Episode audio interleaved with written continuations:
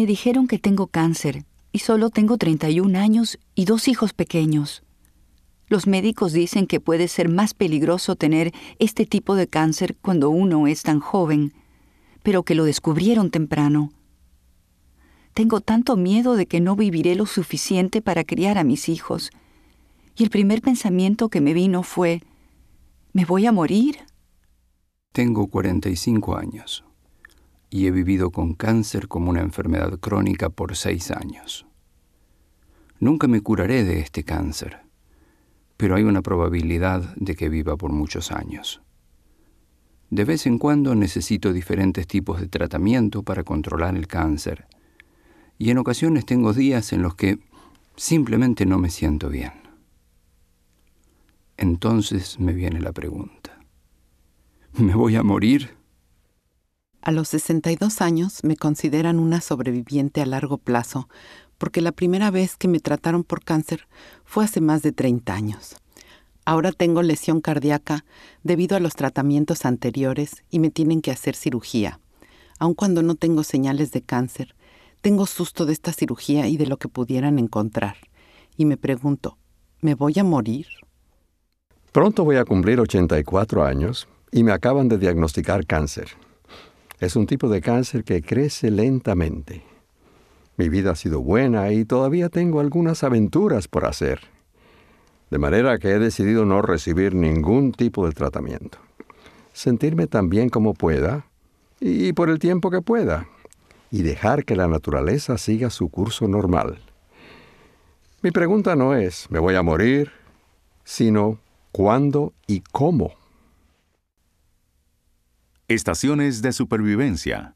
Un artículo del Dr. Fitzhugh Mullen, cofundador de la Coalición Nacional de Supervivencia al Cáncer, describe las etapas aguda, extendida y permanente de la supervivencia.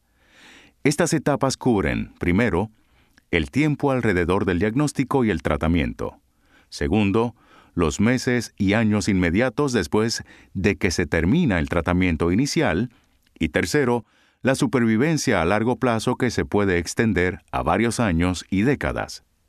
Sin embargo, muchos consideran que necesitamos agregar la experiencia de morir a estas etapas de supervivencia, puesto que la muerte puede ocurrir durante cualquiera de estos periodos de tiempo.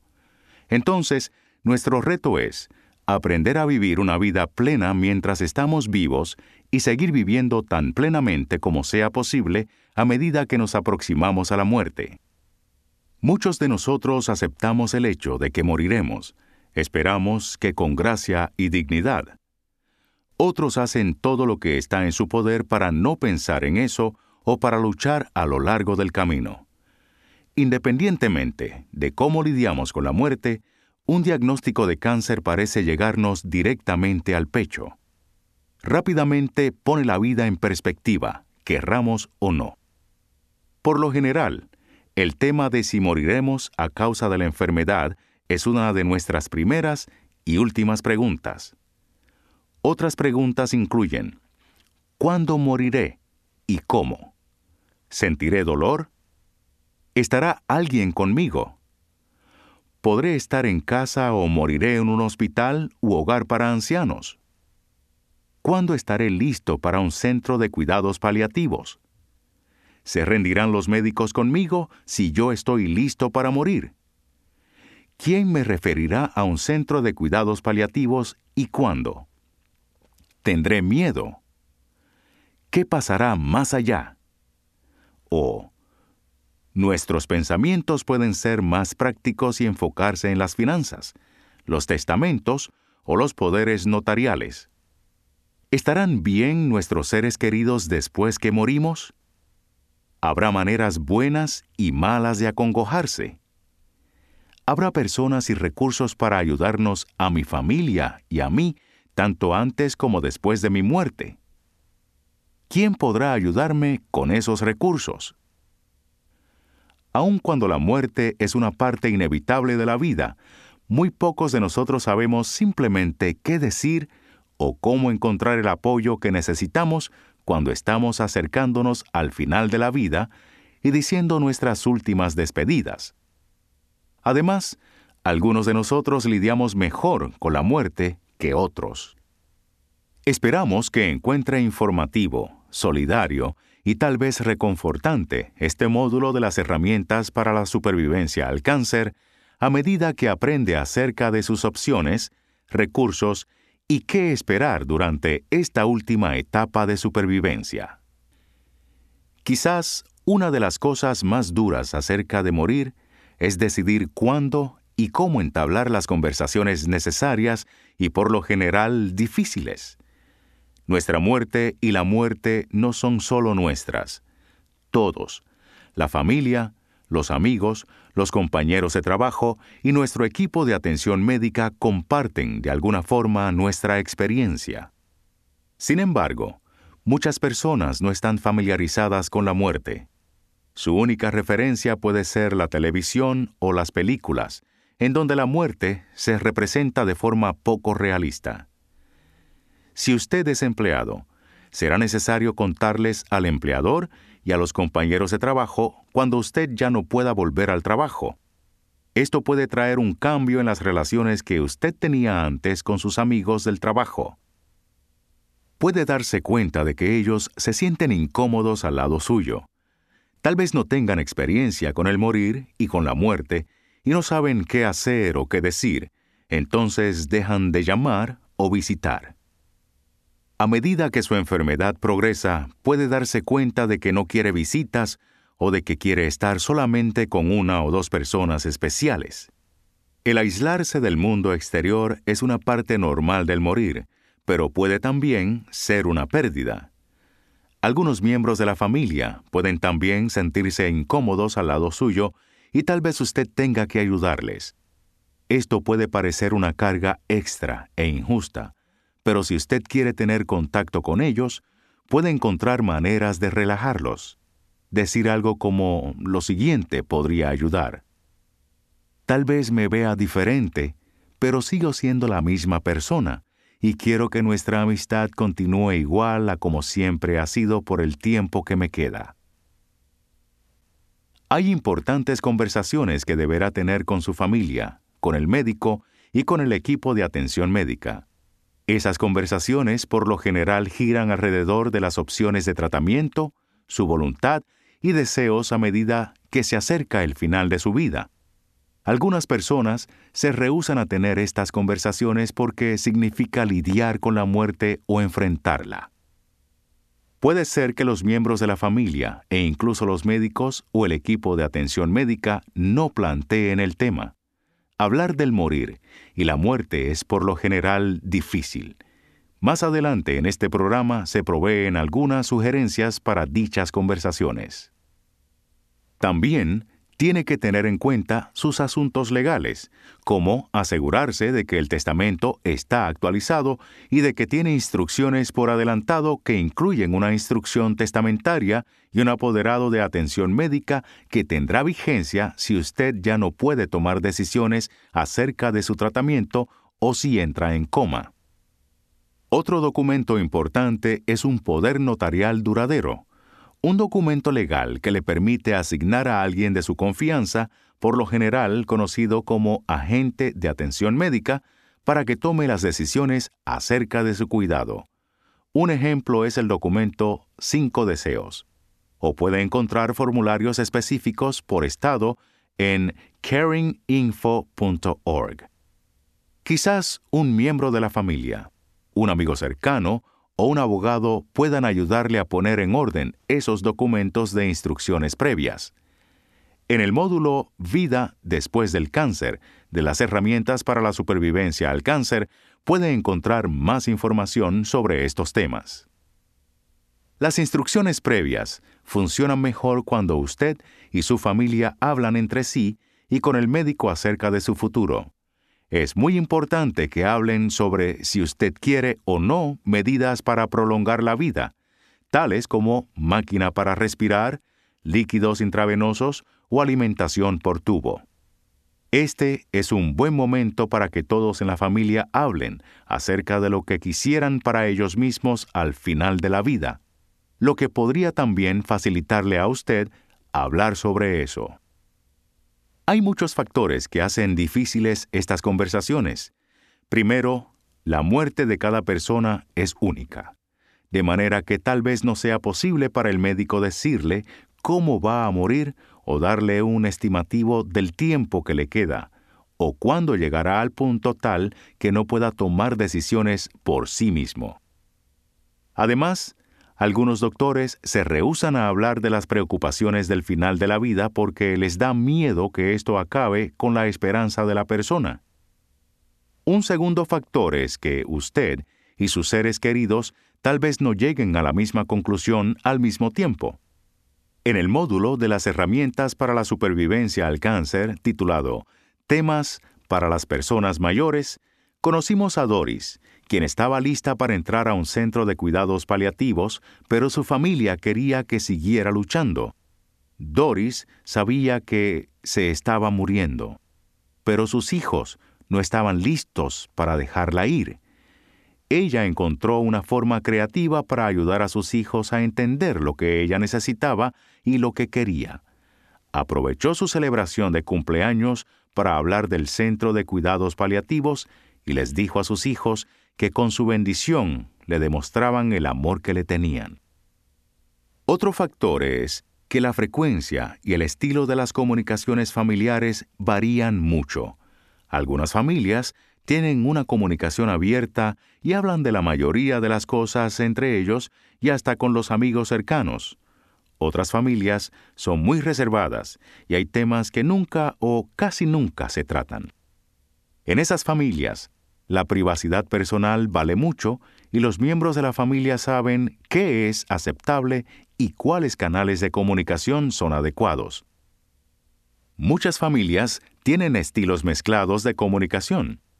La cultura también puede jugar un papel importante. En algunas culturas se espera que las familias se cuenten unos a otros todas las cosas. En otras, los asuntos de salud se mantienen confidenciales. Quizás la manera como usted habla de asuntos serios con su familia es diferente a la forma como se tratan los asuntos en la familia de su pareja. Hay también diferencias de edad en las comunicaciones. Por ejemplo, compare la expresión de sus abuelos, la ropa sucia se lava en casa, con las actividades de mensajes de texto de los adolescentes de hoy. En nuestra sociedad no es común hablar abiertamente sobre alguien que está muriendo. Leemos de los fallecimientos en los periódicos, vemos informes en la televisión y miramos películas de acción en donde la gente muere. Sin embargo, cuando se trata de hablar de nuestra propia muerte o de la muerte de un ser querido, no sabemos cuándo o cómo abordar el tema. Nos preocupa decir cosas equivocadas, perturbar a nuestros seres queridos o dar a entender que se acerca la muerte. Los libros y los artículos nos urgen a que tengamos estas conversaciones antes de que sean necesarias. Muy pocos de nosotros lo hacemos. Como resultado, tal vez lleguemos a un punto en el que ya no se pueda posponer más la conversación, pero no sabemos cómo empezar. Algunas veces otra persona, un familiar, trabajador social, enfermera o líder religioso, puede ayudarnos. Escuchemos la historia de Betty hablando con su madre cuya condición física estaba empeorando. Mi madre ha tenido problemas de corazón graves, más su cáncer por mucho tiempo. Cada vez que estaba hospitalizada, yo trataba de tocar el tema de cuáles eran sus deseos para el futuro. Ella y yo hemos sido muy unidas toda la vida, y el único tema que parecía que no podíamos abordar era el de perdernos. A medida que su salud empeoraba, era más y más importante que habláramos. Una de las cosas era que mi madre era una persona reservada. Ella era una mujer fuerte. No creía en las emociones ni en las lágrimas. Nunca se quejó y parecía que tomara las cosas con calma. Ella siempre ha sido una fuente de apoyo para mí y me fue difícil lidiar con el cambio de nuestro rol. Finalmente, hablé con mi hermano sobre la necesidad que teníamos de hablar con nuestra madre sobre la muerte. Él estuvo bastante práctico y dijo que participaría de la conversación. pensé que podría ser útil usar un documento llamado Five Wishes, cinco deseos, que cubre lo que a mi madre le gustaría durante sus últimos días y horas y para su entierro. Una tarde, cuando estábamos todos juntos, mi hermano trajo el tema en una forma que implicaba que debíamos salir de eso. Sorprendentemente, mi madre no se opuso. Los tres revisamos todas las preguntas, documentamos sus respuestas y pedimos a dos vecinos que firmaran como testigos. Me sentí mucho mejor y creo que mi madre también. Traté de entender por qué mi hermano sí pudo sacar el tema y yo no había podido. Mirando atrás, creo que fue porque él lo abordó de una manera directa, como algo que tenía que hacerse. Eso le permitió a mi madre seguir en control y la conversación nunca se convirtió en algo emocional. Mi madre murió repentinamente unos meses más tarde. Cumplimos todos sus deseos. Con frecuencia, pienso en esa conversación como un regalo de mi hermano. Justina, capellán del Centro de Cuidados Paliativos, nos dice por qué ella piensa que la comunicación es tan importante cuando estamos enfrentados al final de la vida. A mi padre le diagnosticaron cáncer de colon en estadio avanzado cuando yo tenía 14 años. En ese momento, mis hermanos menores y yo realmente no entendíamos cuán grave era, especialmente porque él estaba decidido a prolongar su vida tanto como pudiera por medio de tratamientos experimentales.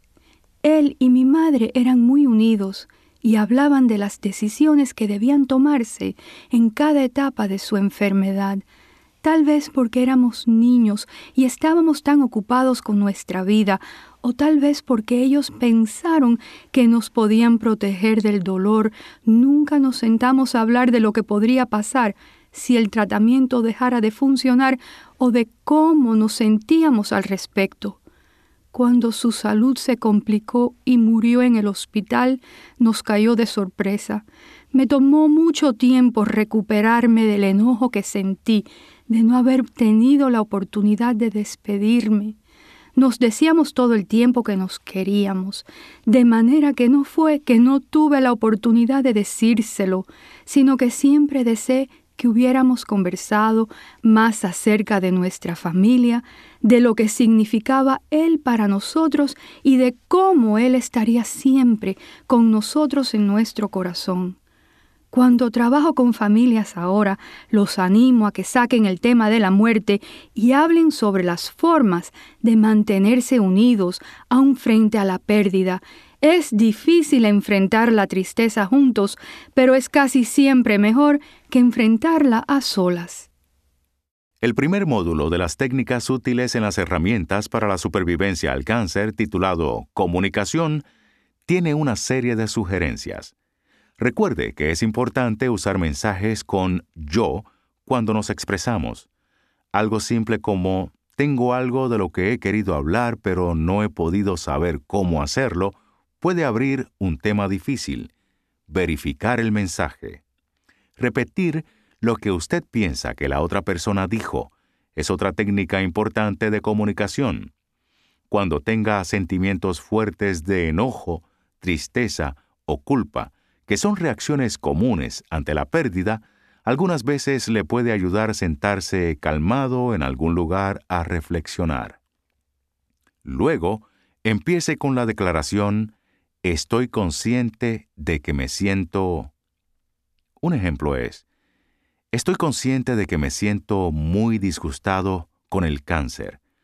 O estoy consciente de que me estoy perdiendo todas las cosas agradables que hacíamos. Cada familia es única, y una buena comunicación puede aprovechar al máximo la fortaleza de su familia. Si su familia está teniendo problemas para hablar sobre la pérdida o el final de la vida, hay ayuda disponible. Los trabajadores sociales en muchos centros de atención médica, hospitales, clínicas de cáncer, asociaciones de enfermeras domiciliarias y programas de cuidados paliativos están capacitados para proveer justamente este tipo de ayuda. Hay también algunas guías muy útiles, tal como el sitio web de Caring Conversations que aparece en el folleto de recursos.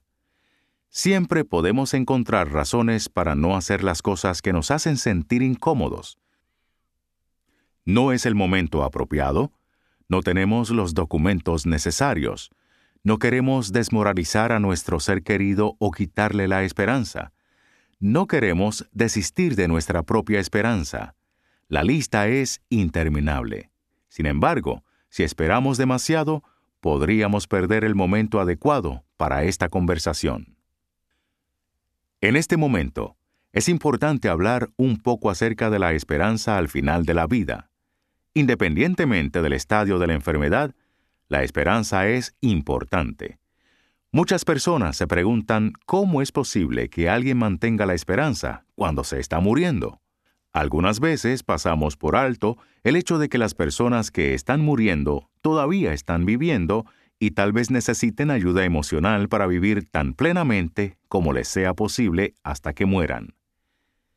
La esperanza es un concepto complejo y no es fácil definirla. Parte del problema radica en que hay muchos tipos de esperanza y las personas la definen de diferentes maneras.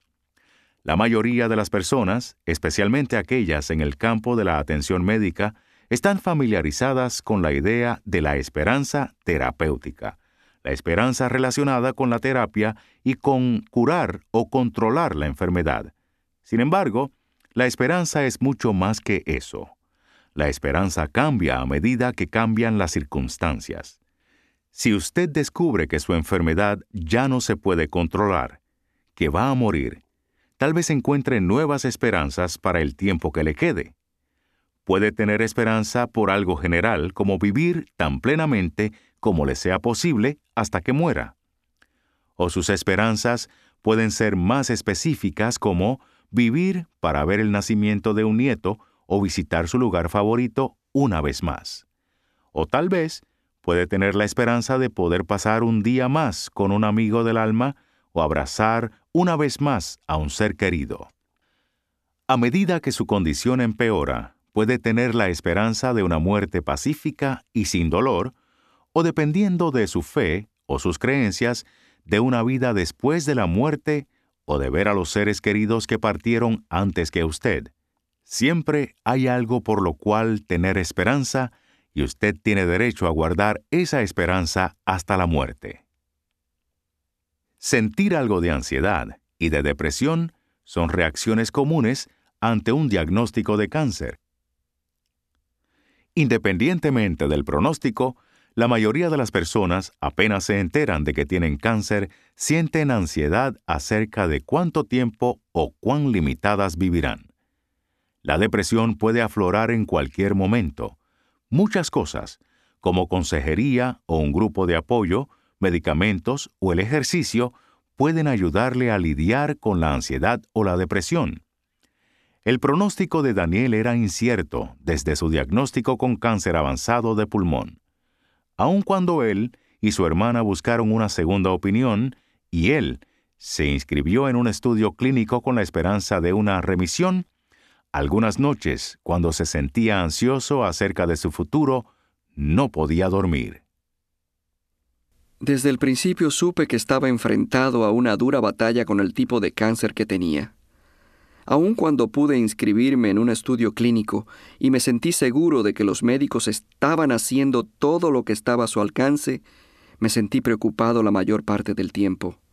Por la noche, rondaba en mi mente una y otra vez las preguntas que nadie realmente podía contestar acerca de si sobreviviría o no.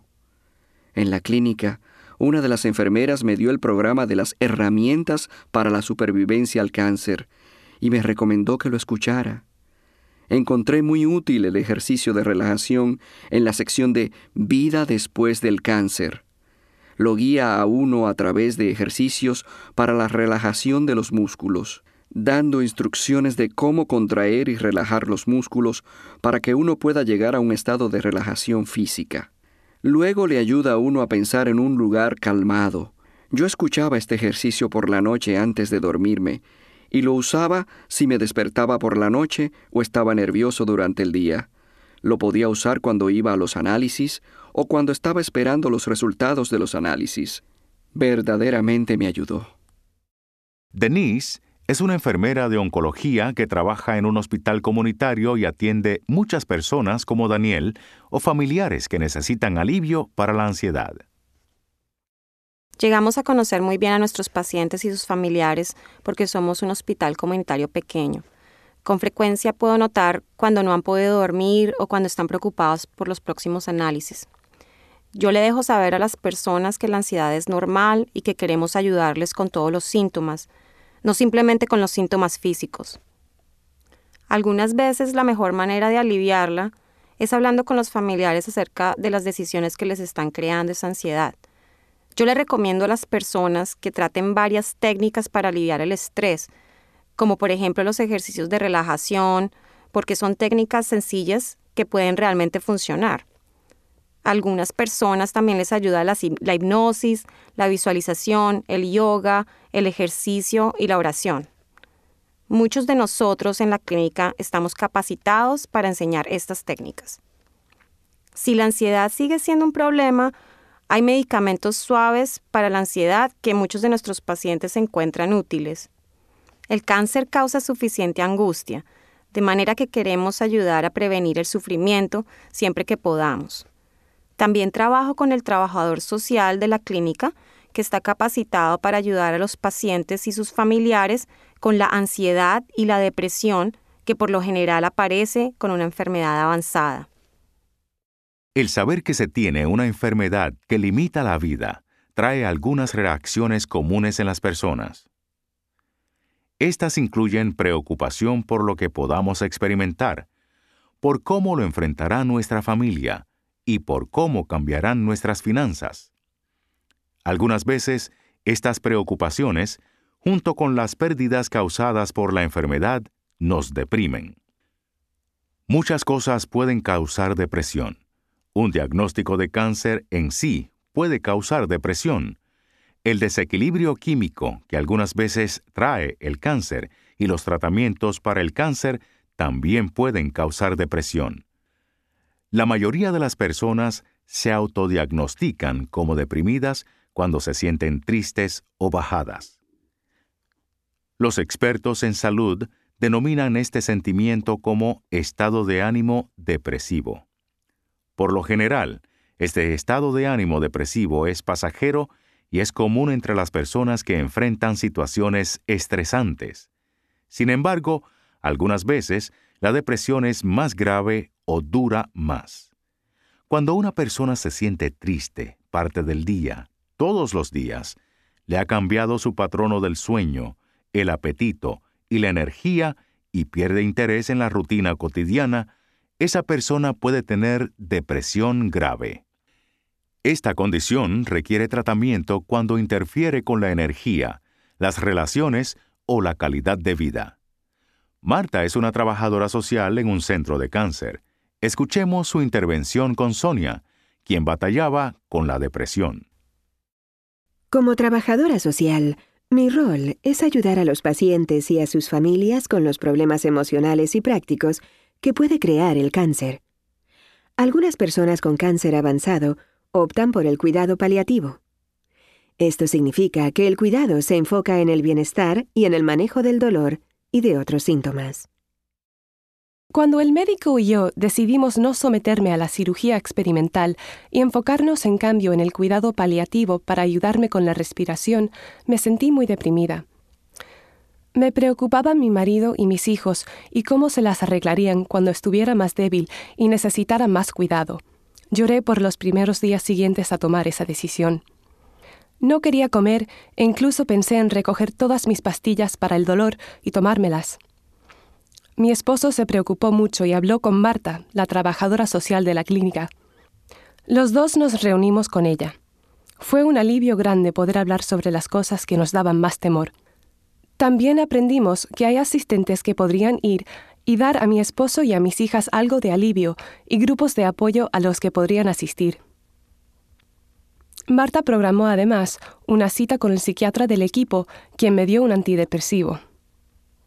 No solamente me ayudó a mejorar el estado de ánimo, sino también el apetito y el sueño. Cuando el tiempo que nos queda por vivir es limitado, Es importante poder usar nuestra energía para aprovechar al máximo el tiempo que tenemos, para que podamos pasarlo con las personas especiales en nuestra vida y hacer las actividades que nos producen placer.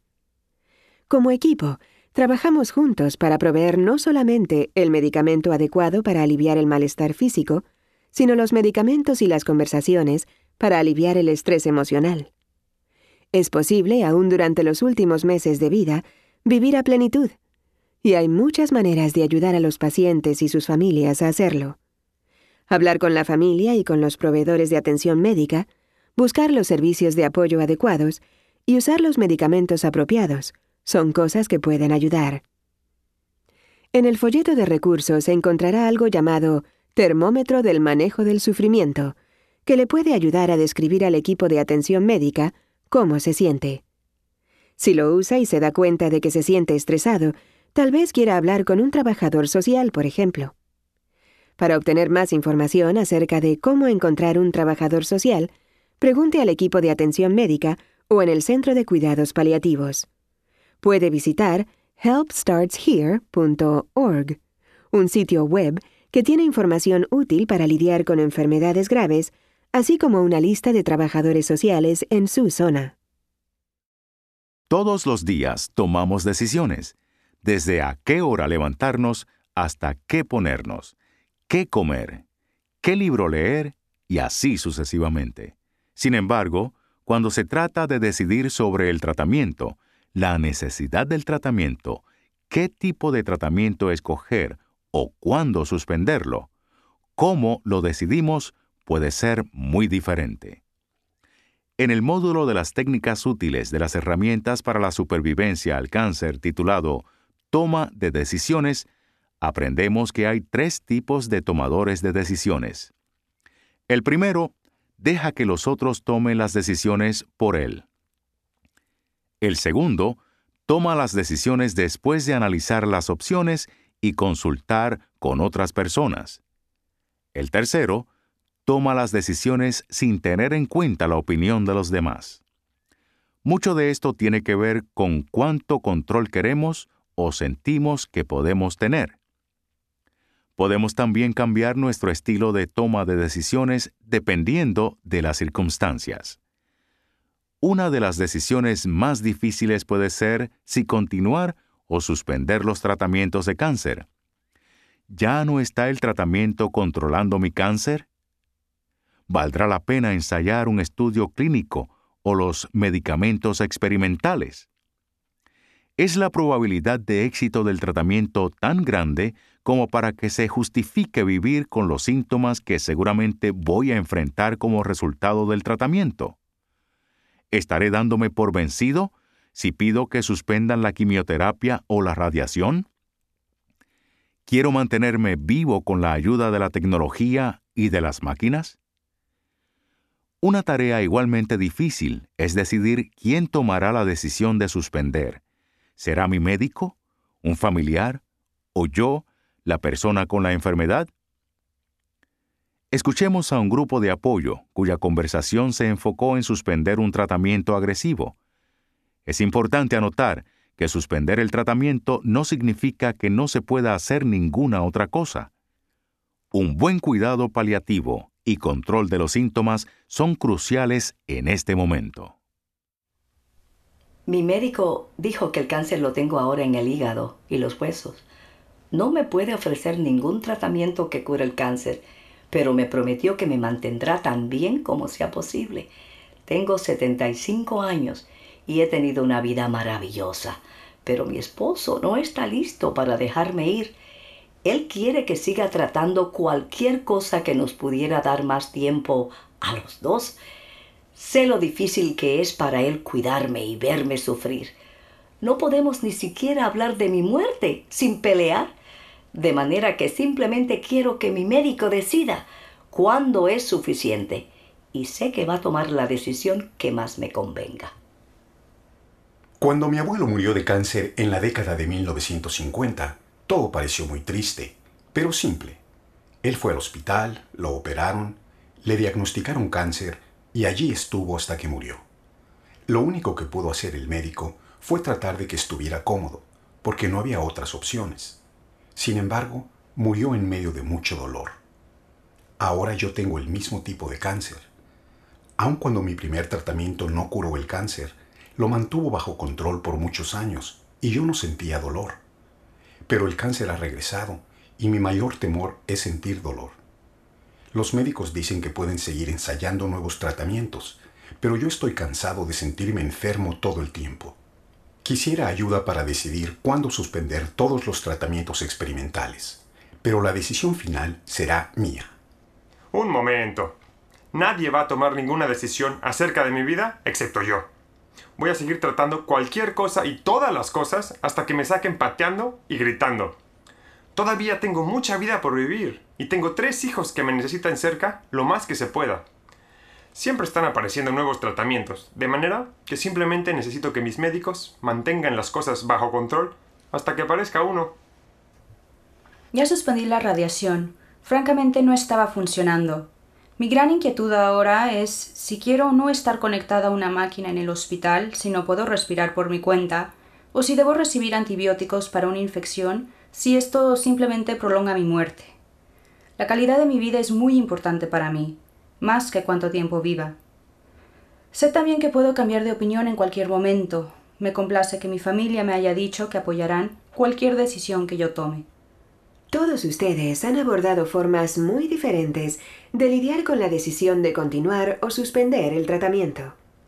Todos están correctos, porque cada una de sus decisiones, incluso si ha decidido que alguien más tomará las decisiones por usted, reflejan su persona ahora. Lo que es importante notar es que lo que unifica todas estas diferentes decisiones es que cada uno de ustedes tiene control sobre sus situaciones de una manera u otra. He aquí otras cosas que he aprendido. El negarse a las máquinas y a la tecnología o a cualquier otra cosa que prolongue su vida o su sufrimiento no es un acto de negligencia, sino que por el contrario, puede ser un acto de amor y de respeto. Es su decisión. Aceptar la tecnología y los medicamentos o cualquier otra cosa que prolongue su vida porque usted quiere luchar cada etapa del camino también es su decisión. Conversar sobre sus metas para el cuidado y sus opciones y responsabilidades con su familia, el médico o el centro de cuidados paliativos es mejor hacerlo más temprano que tarde. Asegúrese de que sus deseos se conocen y téngalos por escrito si es posible. Además, tenga en cuenta que puede cambiar y ajustar sus metas en cualquier momento.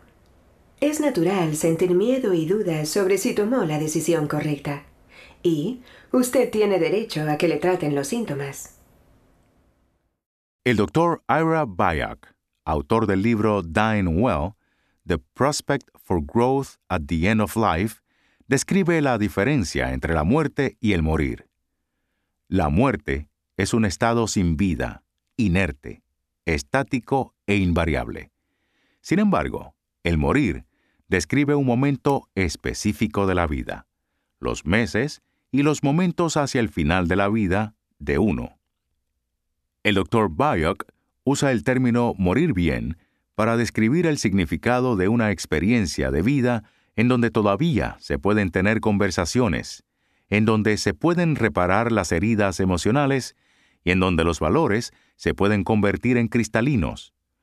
Esto incluye abordar los temas de perdón, apreciación, amor y del adiós. La experiencia de morir bien tal vez no se ajuste para todas las personas y seguramente hay muchas razones válidas por las cuales algunos de nosotros batallamos contra la muerte inminentemente. No se está juzgando si esto es lo mejor para usted pero el morir también puede ser pacífico y dignificante y verse como un proceso normal y natural. Acompañemos a Lupe, enfermera de un centro paliativo, mientras dicta una sesión sobre el control de los síntomas cuando alguien está muriendo, para que esa persona se sienta tan bien como sea posible.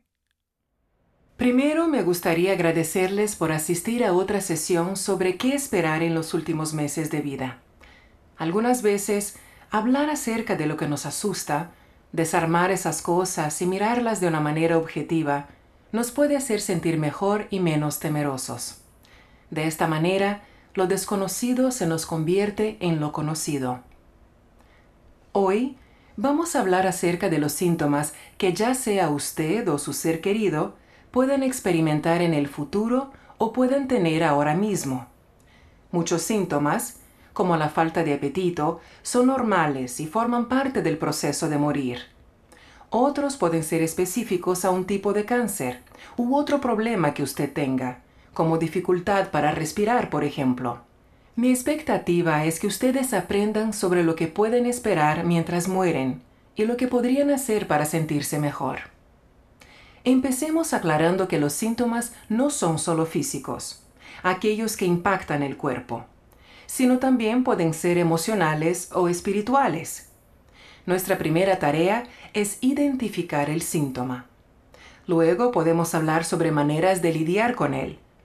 Entonces, ¿A quién le gustaría describir un síntoma que esté teniendo o que le preocupe? ¿O cuáles son sus temores? Realmente tengo temor del dolor. Mi tía murió de cáncer y sintió mucho dolor, pero nadie hablaba de eso en aquella época.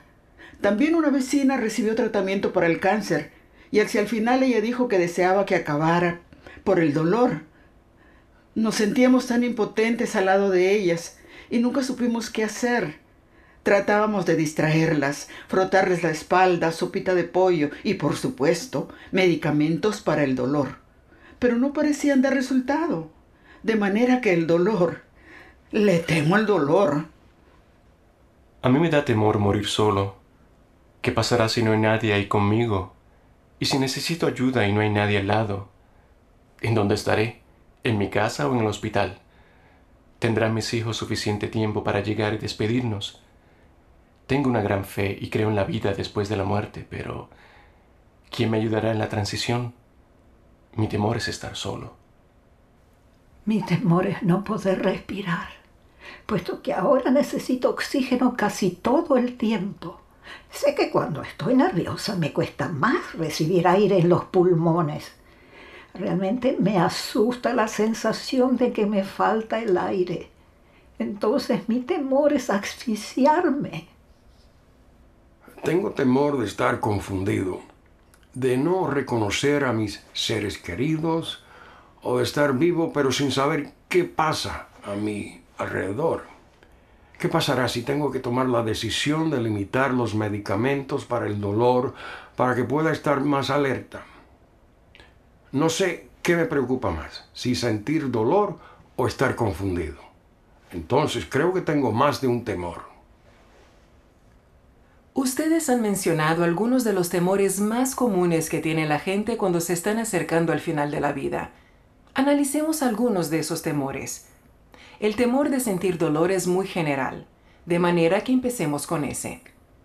Muchas personas, aun las que tienen algún tipo de cáncer, no sienten dolor en absoluto cuando están muriendo. No toman ningún tipo de medicamento. El dolor no forma parte automática del morir de cáncer. Por otro lado, muchas personas que están muriendo sienten dolor. Sin embargo, no reciben el control del dolor adecuado.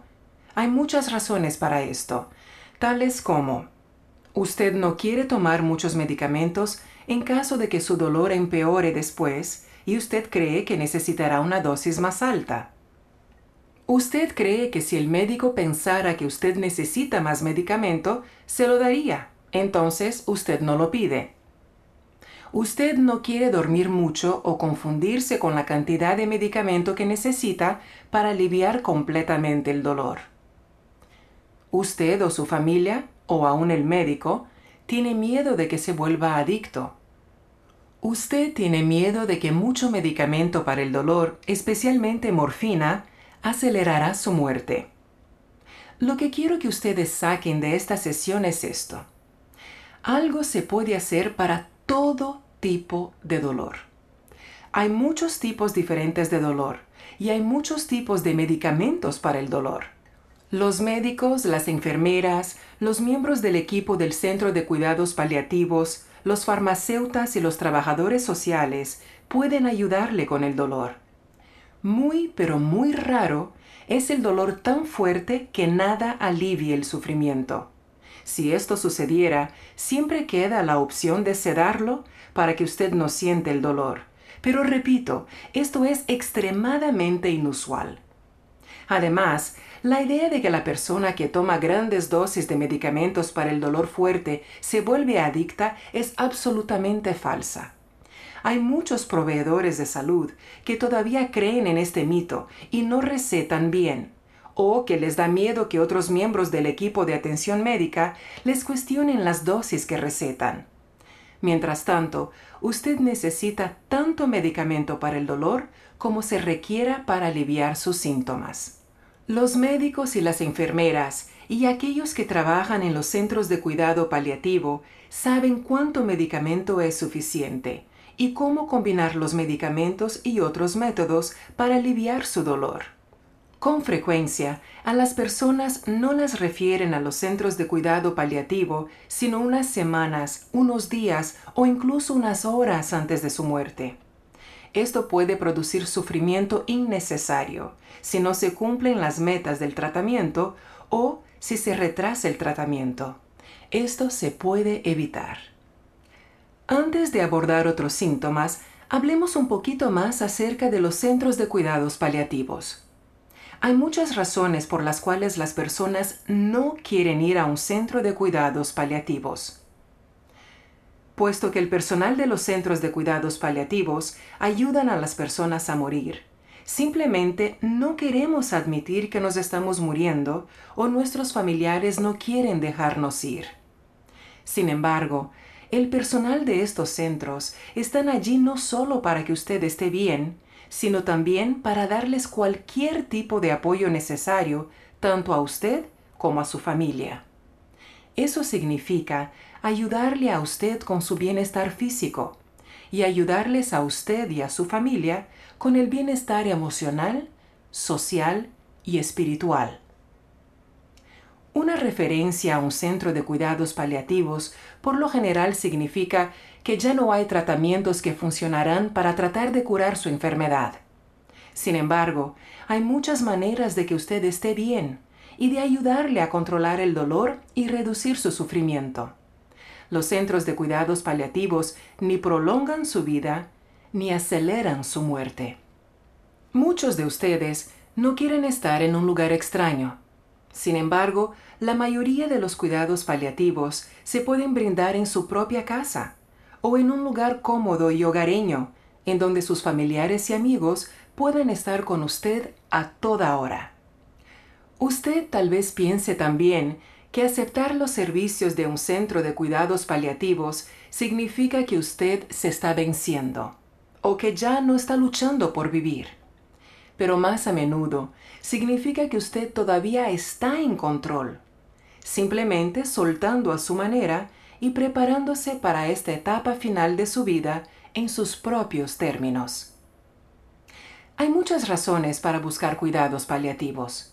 Los centros de cuidados paliativos proveen un tipo especial de cuidados para la persona enferma y su familia. Se especializan en el manejo de los síntomas para que los pacientes puedan morir mejor y con dignidad. Muchas personas quieren morir en la casa de ser posible. Quieren estar rodeados de sus seres queridos sin límites en las horas de visita. Quieren ver sus mascotas o sentarse en su jardín el 80% de los cuidados paliativos se presta en la casa del paciente o en el hogar de ancianos donde vive el paciente. Hay algunas instalaciones ambulatorias de cuidados paliativos para ayudar con el cuidado de una persona. Los centros de cuidados paliativos pueden buscar voluntarios para que ayuden con las diligencias, con la cocina u otras tareas, o simplemente estar allí para que los familiares tengan un rato para descansar en calma. Algunos centros tienen residencias a donde los pacientes pueden ir para que les controlen el dolor u otros síntomas, o para vivir sus últimos días.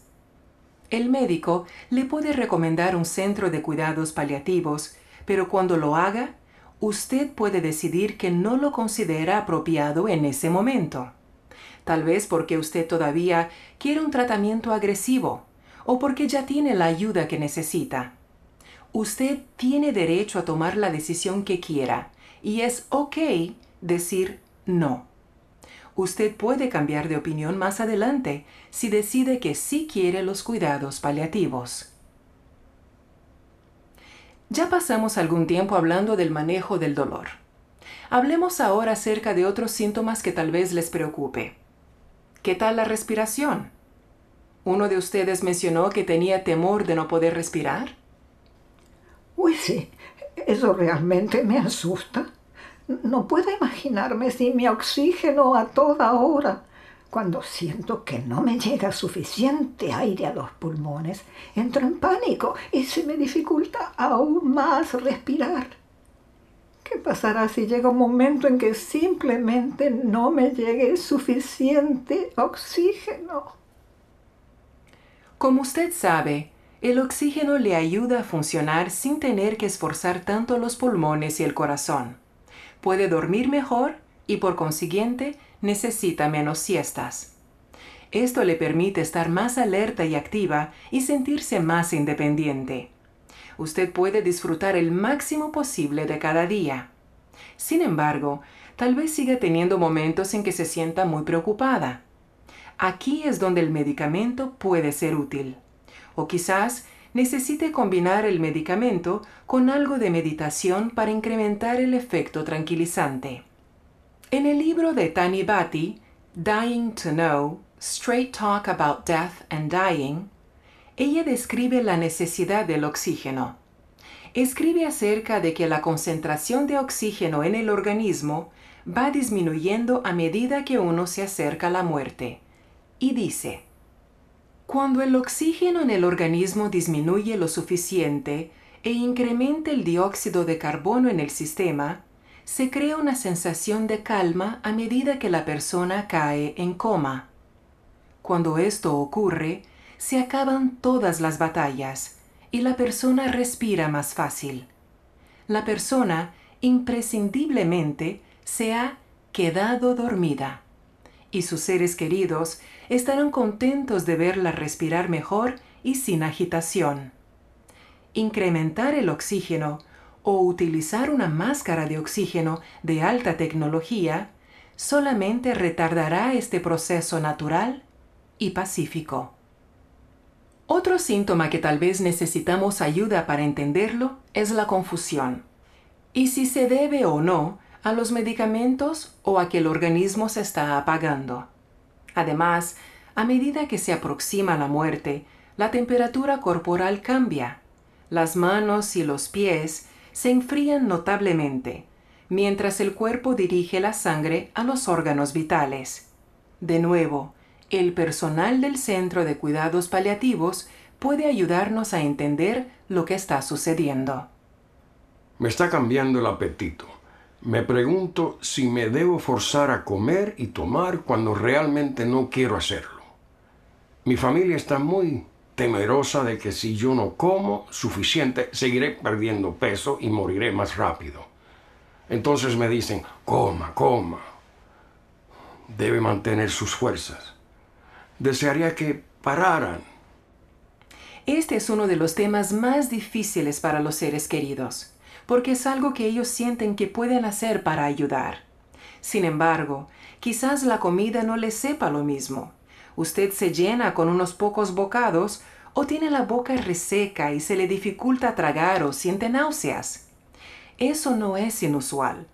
Su cuerpo le está diciendo que ahora no necesita tanta comida y probablemente tampoco pueda usarla. De hecho, tal vez se sienta incómodo si come mucho, como sensación de llenura o ganas de vomitar. Cuando uno no come mucho en el momento cercano a la muerte, el cuerpo se pone en un estado llamado cetosis, o sea, usa la grasa y la proteína como fuente de energía. Este cambio en el metabolismo está relacionado con la liberación de endorfinas naturales que en realidad pueden causar la sensación de euforia suave o bienestar. El equipo de atención médica puede ayudarles a su familia y a sus seres queridos a entender mejor este proceso para que no sientan la necesidad de forzarlo a comer. Podría también decirles que lean las hojas educativas para el paciente y la familia de la Asociación de Enfermeras de Cuidados Paliativos que describen cómo controlar los síntomas. ¿Alguien más tiene alguna otra inquietud? Yo me pregunto si estoy tomando suficiente líquido. Si nos sentimos mejor sin comer, ¿deberíamos tratar de mantenernos hidratados o deberíamos recibir suero para sentirnos mejor? Cuando alguien con una enfermedad terminal no puede seguir comiendo ni bebiendo, por lo general significa que el cuerpo está empezando a prepararse para morir. Si este es el caso, el suspender los líquidos no necesariamente acelera su muerte, sino que probablemente lo hará sentir mejor. Mucho líquido puede poner un esfuerzo extra en su corazón y causar que el organismo retenga líquidos y se hinche, especialmente las manos y los pies, o los glúteos, donde pueden salirle ulceraciones. El líquido puede incluso acumularse en los pulmones y dificultarle la respiración. De manera que usted y la persona a cargo de su cuidado deben entender qué está pasando con su organismo, no forzar los líquidos y dejar de nuevo que la liberación natural de endorfinas lo haga sentir mejor. Tal vez quiere mirar los consejos de la Organización Nacional de Cuidados Paliativos que se encuentran en caringinfo.org sobre nutrición artificial, alimentos e hidratación, líquidos, al final de la vida. Aun cuando muchos de nosotros no queremos hablar de nuestra muerte, o incluso pensar en ella, otros se preguntan cómo ocurrirá en realidad. ¿Cuáles son los signos de que se acerca la muerte? ¿Ocurre siempre de la misma manera o es diferente para cada uno de nosotros? ¿Habrá ruidos que podrían asustar a mis seres queridos si están en la habitación? Hay información para ayudar a mi familia y a mis seres queridos a saber qué está pasando y que la muerte se aproxima. El doctor William Lamers, consultor médico de la Fundación Americana de Cuidados Paliativos, ha escrito bastante sobre los signos de que se acerca la muerte y tiene una lista fácil de entender de estos signos en el sitio web de la Fundación hospicefoundation.org.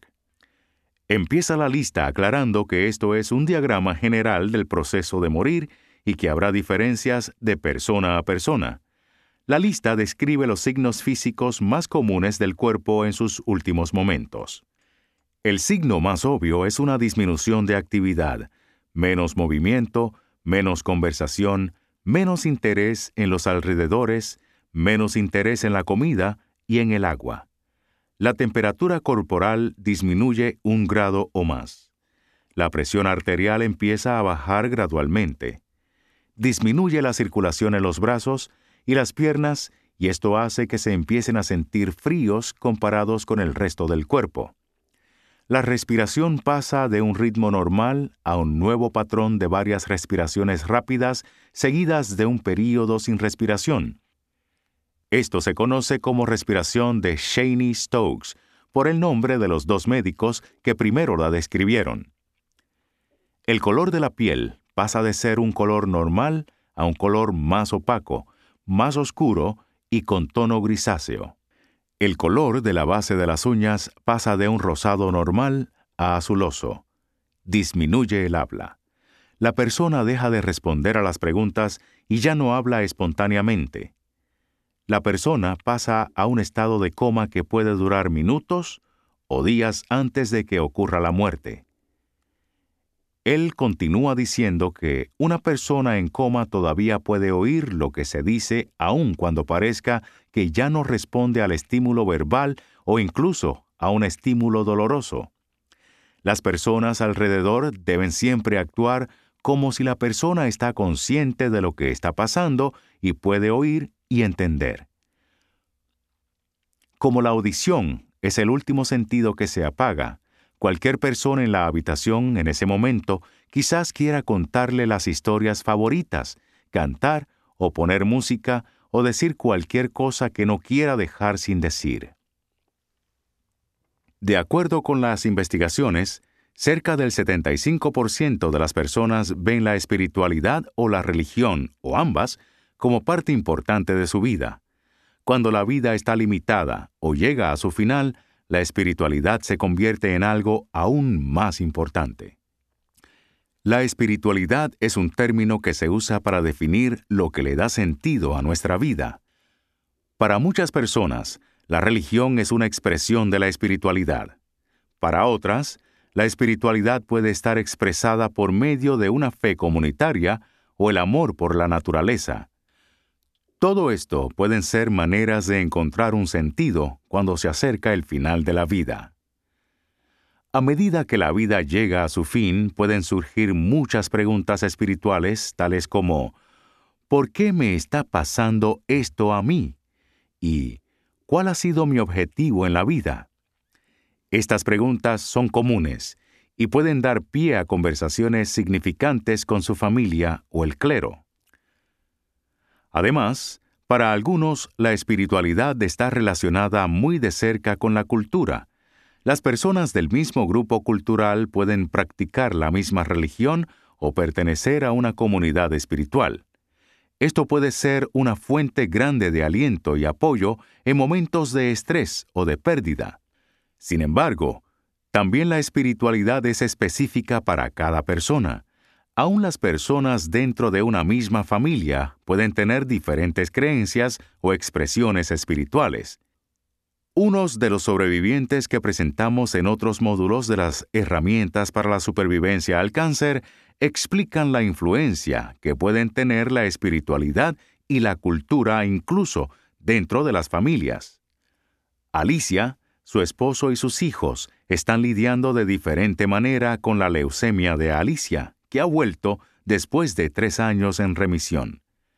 La fe bautista de Alicia es muy fuerte y ha encontrado consuelo en sus oraciones y visitas del pastor y los miembros de su iglesia. Alicia dice, Me siento afortunada de haber tenido el tiempo que tuve y ahora dejo mi vida en manos de Dios. Sé que estaré con Él pronto y en su reino seré cuidada y amada. Su esposo quisiera que Alicia ensayara más tratamientos, pero entiende que su fe le brinda consuelo y apoya su decisión de volver a casa con cuidados paliativos para que pueda pasar tiempo con su familia y su comunidad religiosa. Sin embargo, su hijo mayor está cuestionando su propia fe mientras enfrenta la enfermedad de su madre. Se ha estado reuniendo con el pastor de la familia para abordar sus inquietudes. Otra sobreviviente, Hein, es de Vietnam y ha tenido cáncer de hígado desde los 42 años. Está casada con Tran y tienen un hijo de cuatro años. La familia llegó a los Estados Unidos hace cinco años. El cáncer de Hein no está respondiendo bien al tratamiento y el médico ha hablado con la familia acerca de cuidados paliativos. Hein llora en silencio y Tran le agradece al médico y le dice que lo va a considerar.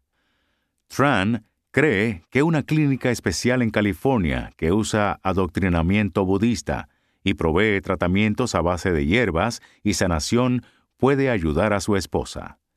El médico de Hein está preocupado porque Hein no habla con nadie más que con Tran. Al médico le gustaría entender cómo se siente Hein con esto, pero ella no habla por sí misma o sobre el cuidado paliativo o la muerte.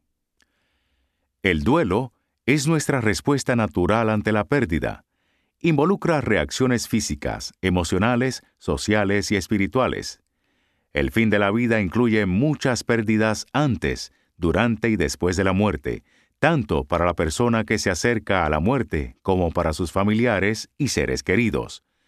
Las pérdidas para la persona que está muriendo pueden incluir la pérdida de salud y de fortaleza, de trabajo y de otras actividades rutinarias, de su círculo de amigos, de su fe y creencias y de sus sueños para el futuro. Cuando ocurre la muerte es necesario despedirse. Es posible para su ser querido decir adiós y soportar el dolor con el apoyo de la familia y los amigos. Hay tareas llamadas las tareas del luto, que forman parte del proceso normal del duelo.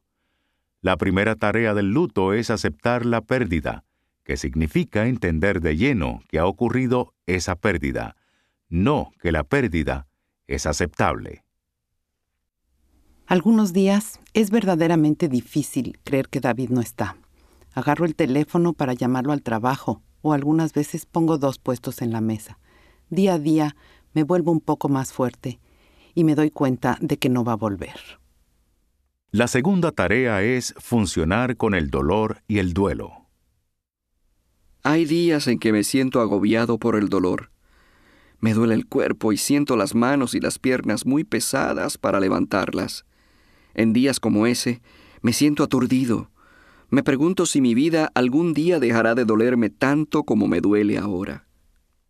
La tercera es ajustarse al nuevo ambiente sin el ser querido que ha muerto. Después de que mi esposa murió, tenía mucho tiempo en mis manos. Decidí que la jubilación sin ella no era tan buena y me conseguí un trabajo de medio tiempo.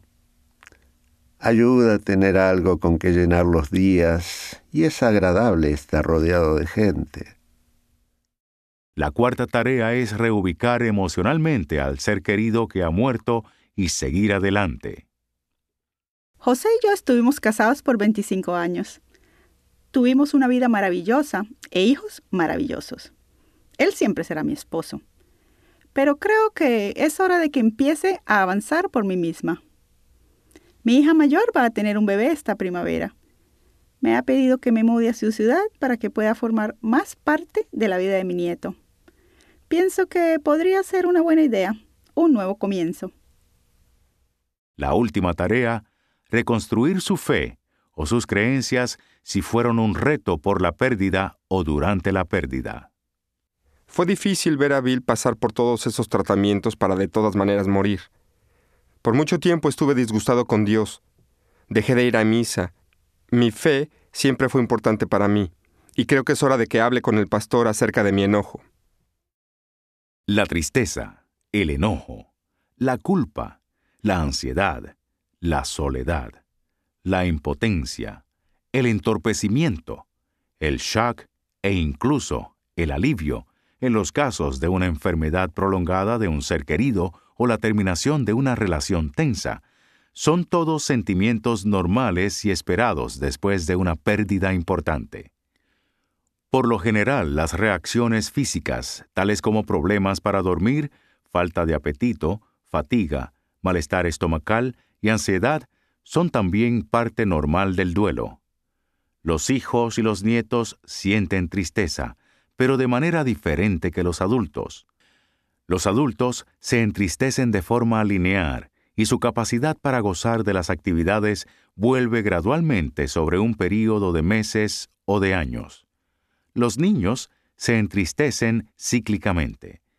Pueden estar tristes y molestos un momento y jugando al siguiente.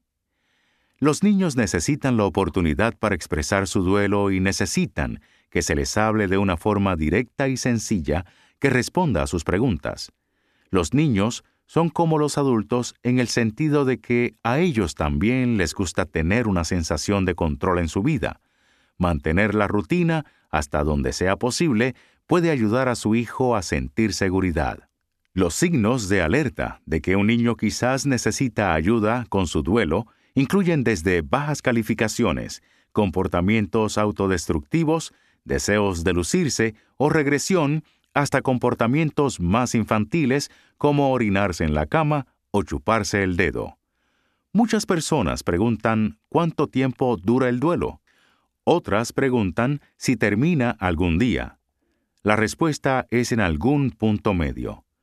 La muerte acaba una vida, no acaba una relación. Sin embargo, después de la muerte, esa relación debe cambiar. Es importante anotar que las personas no terminan su duelo, o resuelven su duelo, o se olvidan de la pérdida. Por el contrario, ellas aprenden a ajustarse a la pérdida y a vivir sin su ser querido. Durante el primer año, se deben experimentar todas las fechas importantes que no podrá celebrar por primera vez con su ser querido. Estas fechas incluyen fiestas, cumpleaños, matrimonios, y otros aniversarios y finalmente el aniversario de la fecha de la muerte.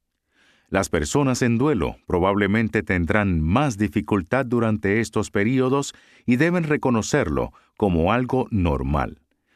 Aún años después de la muerte, quizás experimenten oleadas de duelo durante las ocasiones especiales, tales como graduaciones, matrimonios o el nacimiento de un niño.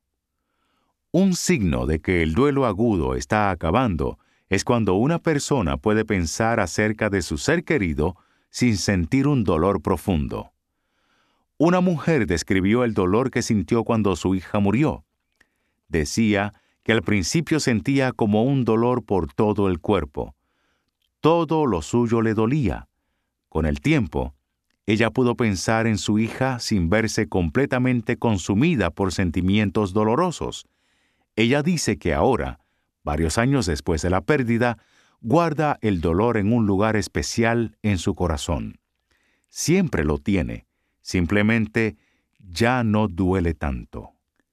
Quizás la cosa más importante que las personas pueden hacer para ayudar a sus amigos o seres queridos en duelo es reconocerles su derecho a expresar el duelo a su propia manera y motivarlos a que lo hagan. Cada persona necesita encontrar su propio camino durante el duelo. Para algunos, tal vez signifique hablar con los familiares y amigos de confianza. Para otros, tal vez signifique pasar un tiempo a solas para organizar sus pensamientos y sentimientos. En medio del duelo, algunas veces es difícil para los que lo viven pensar que volverán a ser felices algún día. Es importante darse tiempo y espacio para el duelo. También hay muchos recursos que pueden ayudar. La Asociación Nacional de Trabajadores Sociales tiene en su sitio web información útil sobre el duelo, así como la Organización Nacional de Cuidados Paliativos, el Instituto Nacional del Cáncer, la AARP y muchos proveedores de servicios de funeraria. Estos sitios web aparecen en el folleto de recursos. Algunas personas que pierden a un ser querido se benefician de la consejería sobre el duelo. Casi todos los centros de cuidados paliativos proveen programas y apoyo para las personas en duelo que han perdido a un ser querido. Los grupos de apoyo son también una opción.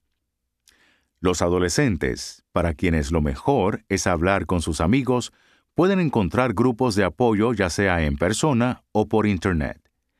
Muchas agencias de servicios familiares y de consejería ofrecen consejería familiar o individual para el duelo que puede ser muy útil cuando existen factores que complican las cosas, tales como dificultad financiera o conflictos familiares después de la pérdida. Tal vez su médico u otros miembros del equipo de atención médica o su comunidad religiosa pueden recomendarle un consejero que se especialice en ayudar a la gente a lidiar con el duelo. El Centro Local de Cuidados Paliativos es otro recurso bueno. En el Cancer Survivor Almanac y otros recursos publicados por la Coalición Nacional de Supervivencia al Cáncer, la doctora Elizabeth Clark recuerda a todos los que han experimentado la muerte de una persona cercana que tengan presente varias cosas. Sea gentil con usted mismo. Tomará tiempo recuperarse física, emocional y espiritualmente. No espere mucho de usted mismo o de otros miembros de la familia que están en duelo Dese tiempo hasta que se sienta aliviado para tomar decisiones importantes. Reconozca que el duelo no se puede posponer.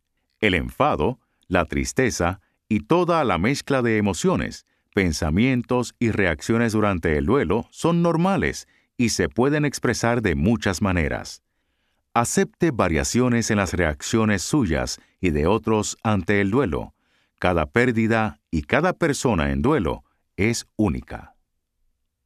A diferencia de hace algunos años, cuando el cáncer y el duelo eran mantenidos en secreto, hay ahora muchos recursos para ayudar a los sobrevivientes y a los miembros de sus familias con las inquietudes y ajustes que deben hacerse antes, durante y después de un diagnóstico de cáncer.